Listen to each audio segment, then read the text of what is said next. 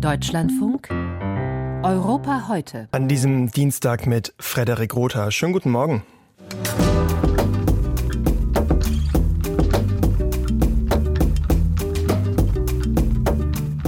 Russland soll weniger Waffen und Militärgüter herstellen, um den Krieg gegen die Ukraine fortzusetzen. Das ist das Ziel der westlichen Sanktionen. Aber Moskau hat darauf reagiert und seine Wirtschaft teilweise auf eine Kriegswirtschaft umgestellt. Und die gewinnt offenbar an Stärke. Unser Thema gleich. Wir schauen auch auf das Nordirland-Protokoll, der Streitpunkt zwischen der EU und Großbritannien. Hier geht es um die Frage, ob der Streit bald abgeräumt ist und in Norwegen wurden die Bußgelder für Verkehrsdelikte erhöht, aber inzwischen ist das selbst einigen Norwegerinnen und Norweger, die einiges gewohnt sind, zu teuer.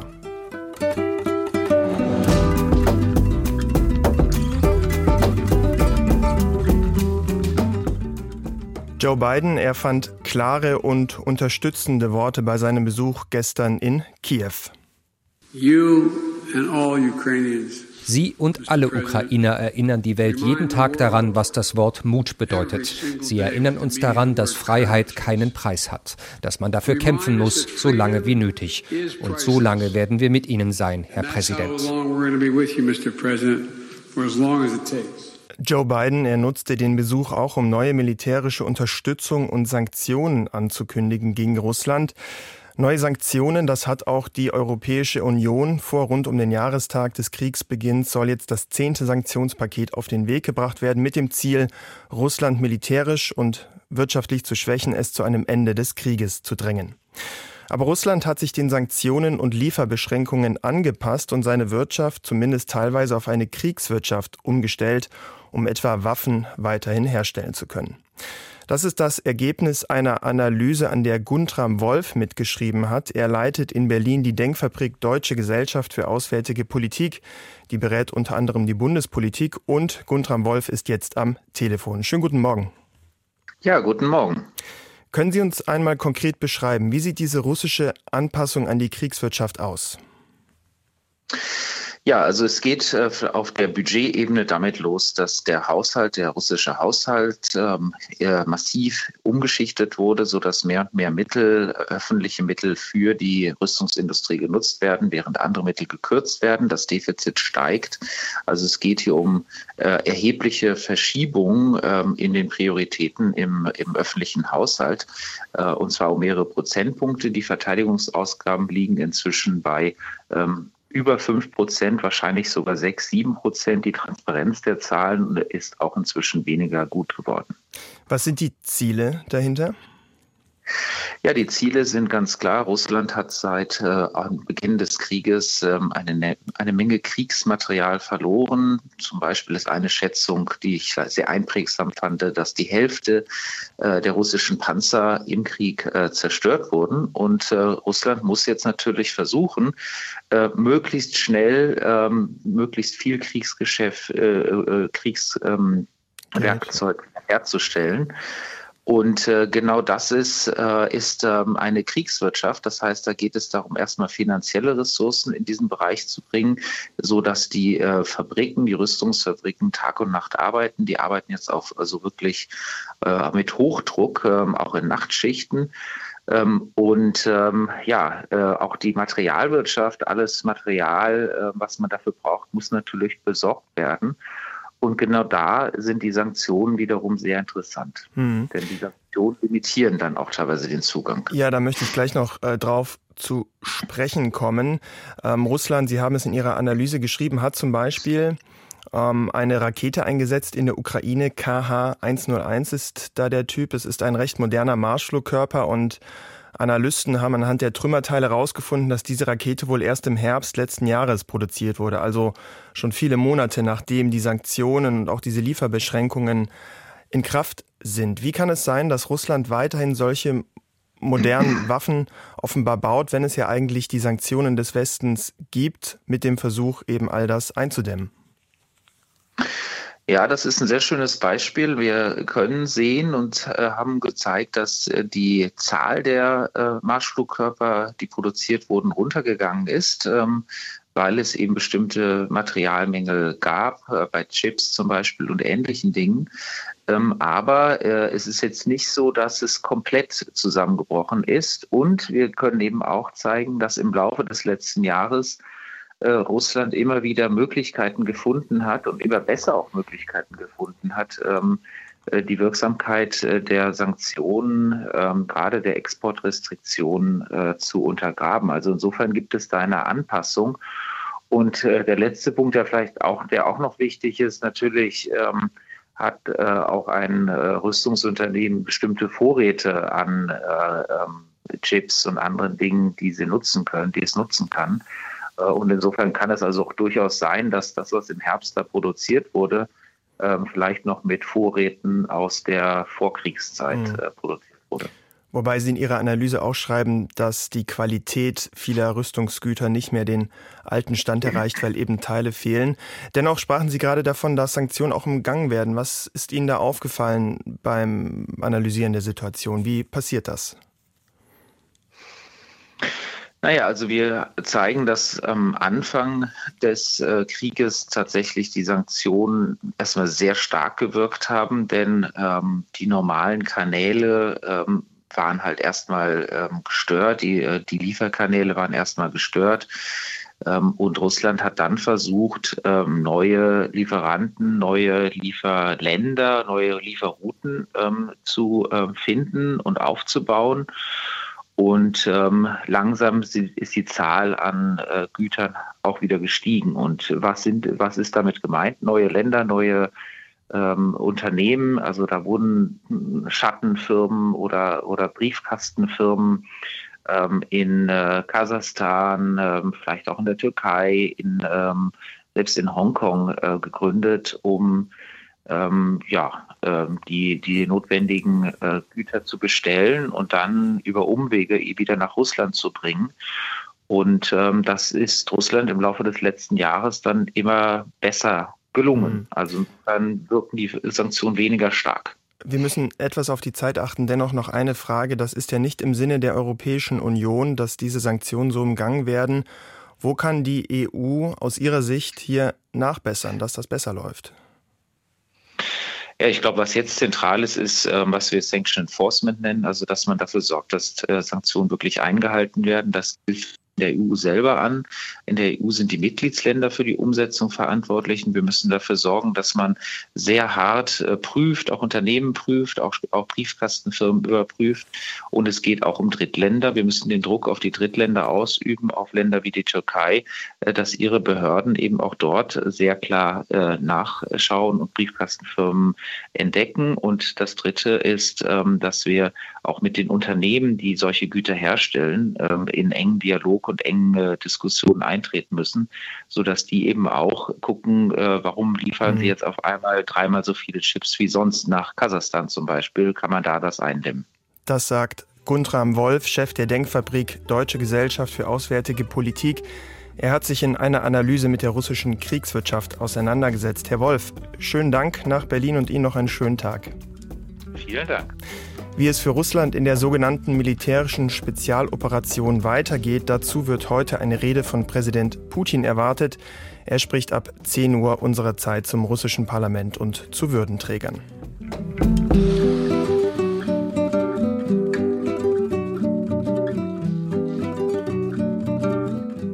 Im Brexit-Wahlkampf, da klang der EU-Austritt ganz einfach. Aber so einfach war es dann doch nicht. Und das beste Beispiel ist das Nordirland-Protokoll. Um den Frieden auf der irischen Insel zu wahren, gibt es zwischen der Republik Irland und Nordirland keine Grenzkontrollen. Das ist ein zentraler Baustein dieses Protokolls.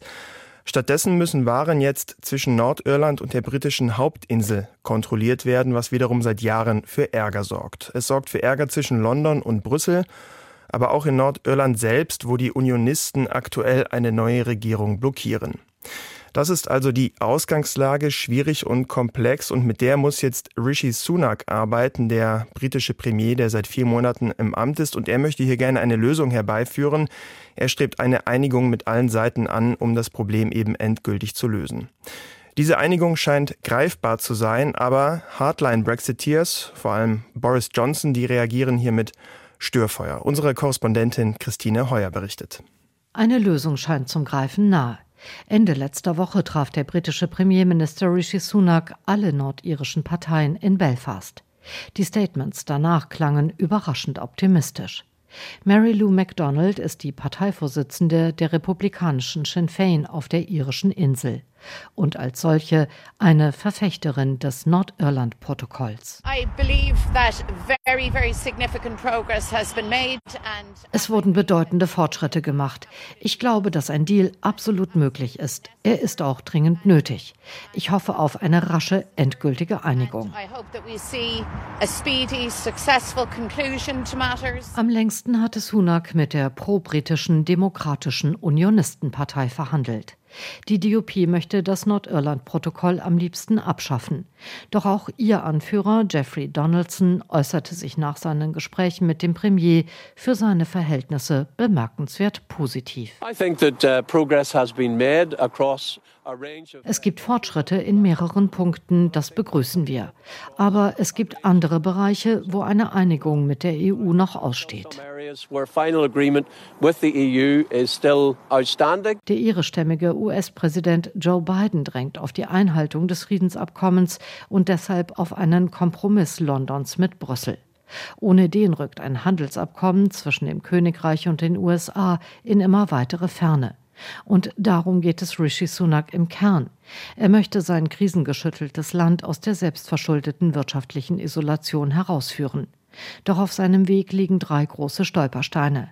Der erste ist die DUP, der sein Dorn im Auge ist, dass der Europäische Gerichtshof das letzte Wort bei Auseinandersetzungen über das Protokoll haben soll. We've heard nothing on the fundamental issue, which is the application of EU law. Wir haben noch nichts über das Grundproblem gehört, moniert Sammy Wilson, der für die DUP im Unterhaus sitzt. Die Anwendung von EU-Recht in Nordirland bedeutet, dass bei uns Gesetze gelten, bei denen wir nichts zu sagen haben. Aber beim EuGH kann die EU keine Zugeständnisse machen. Nordirland ist de facto weiterhin Teil des Binnenmarkts und in dem sind die europäischen Richter nun einmal die letzte juristische Instanz. Sunak muss versuchen, der DUP das schmackhaft zu machen. Denn sagen die Unionisten Nein, dann wollen auch die Brexit-Hardliner in seiner eigenen Unterhausfraktion das tun. Sie sind der zweite Stolperstein auf Sunaks Weg. Ihr Wortführer heißt David Jones. Der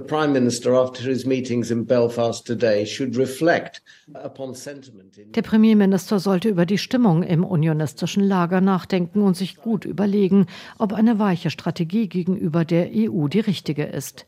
Vielleicht nimmt er ja den Rat an, am britischen Gesetz zum Nordirland-Protokoll festzuhalten.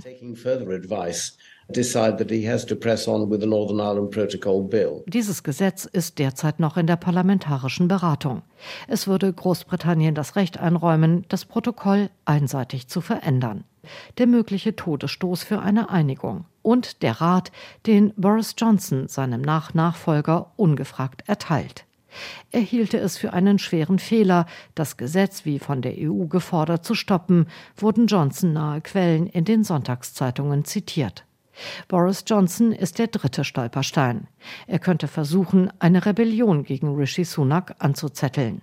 Der Tory George Osborne war Finanzminister unter David Cameron und hält ein solches Szenario für durchaus realistisch. Boris Johnson, is interested in becoming Prime Minister again. Boris Johnson möchte wieder Premierminister werden. Er will Sunak stürzen und wird jedes Mittel nutzen, es zu tun. Und wenn das Mittel dazu die Nordirland-Verhandlungen sind, dann wird er es nehmen und Mr. Sunak über den Kopf hauen. He will pick it up and hit Mr. Sunak over the head with it. Vor Johnsons Vorstoß schien eine Lösung im Nordirlandstreit zum Greifen nah. Nach diesem Wochenende gilt sie immer noch als wahrscheinlich, aber das Tempo, in dem sie erreichbar schien, hat sich spürbar verlangsamt. Die Europäische Union und Großbritannien wollen den Nordirlandstreit lösen. Wie gut das gelingen kann, berichtete unsere Korrespondentin Christine Heuer.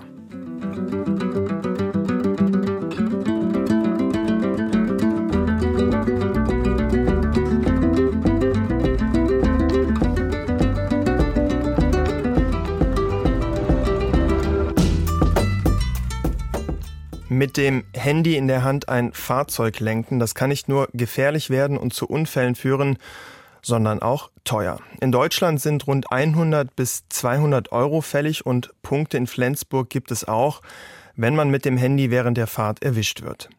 In anderen europäischen Ländern sind solche Delikte aber nochmal einiges teurer. In Norwegen zum Beispiel. Dort werden seit kurzem 900 Euro ungefähr fällig, wenn man mit einem Handy am Steuer erwischt wird. Andere Bußgelder sind sogar vierstellig. Vor einigen Wochen wurden die Bußgelder auch nochmal erhöht. Genau diese Erhöhung führt jetzt zu Diskussionen, etwa in der Bevölkerung und der Polizei, wie unser Korrespondent Nils Walker berichtet. Geir Mo ist nicht zufrieden. Der Chef des norwegischen Lastwagenverbandes findet die neuen Bußgelder viel zu hoch. Was hier passiert, ist, dass die Regierung Geld braucht und sie dachte sich, das machen wir mit einer Erhöhung der Bußgelder um 30 Prozent. Seit dem 1. Februar sind die neuen Bußgelder in Kraft. Zu schnell fahren, je nach Geschwindigkeit bis zu 1100 Euro. Zu dichtes Auffahren kostet rund 880 Euro, genauso wie Vorfahrt missachten oder Handy am Steuer.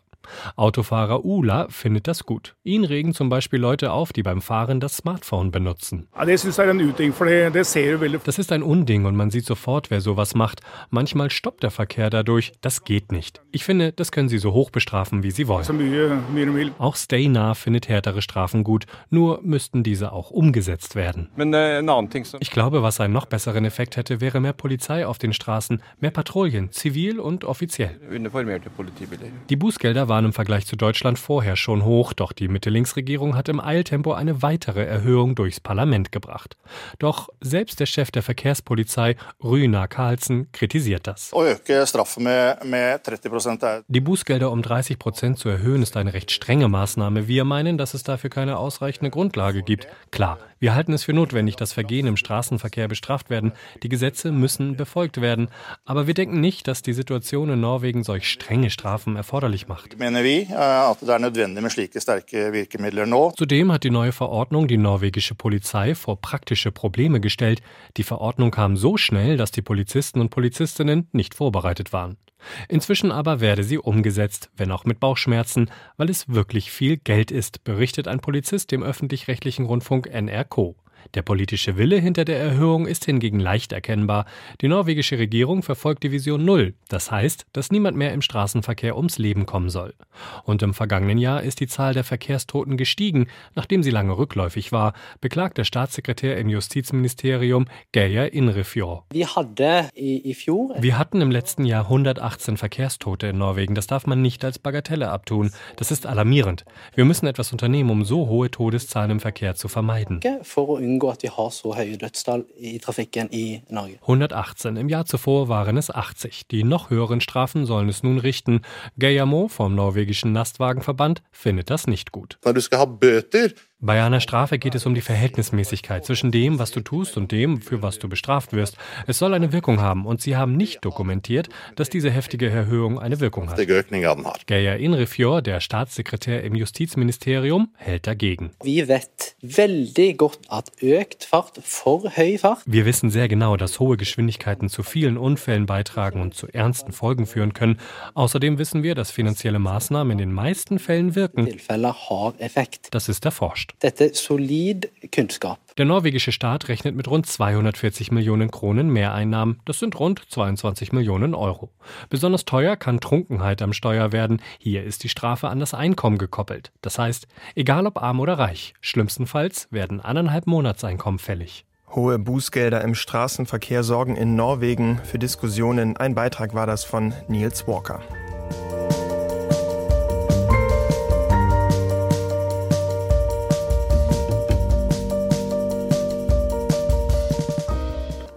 Das war es mit Europa heute an diesem Dienstag. Besten Dank fürs Zuhören, sagt Frederik Rother. Kommen Sie noch gut durch den Tag.